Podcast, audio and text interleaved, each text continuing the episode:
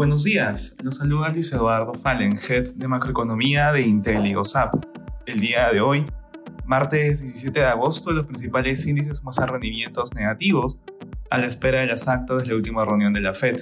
De manera particular, en Estados Unidos, los futuros americanos muestran rendimientos negativos.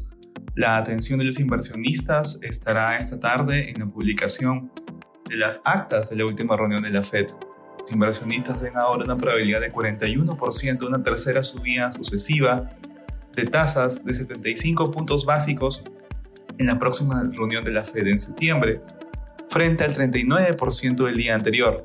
En el terreno de resultados corporativos, hoy Target reportó por debajo de los estimados y Lowe's prácticamente en línea, en la medida en que los consumidores frenan sus compras para proteger sus finanzas personales.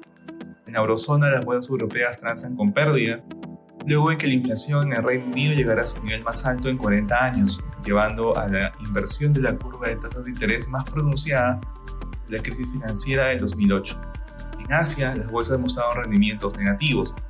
En términos de datos económicos, en Japón las exportaciones e importaciones de julio crecieron 19 y 47% respectivamente, ambos sobre las expectativas.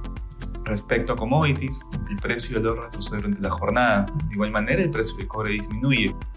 Finalmente, el precio del petróleo avanza luego de que los mercados especularan sobre la respuesta de Irán a una propuesta para revivir el acuerdo nuclear del 2015 que podría aumentar las exportaciones de petróleo iraní. Gracias por escucharnos. Si tuviera alguna consulta, no duden en contactarse con su asesor.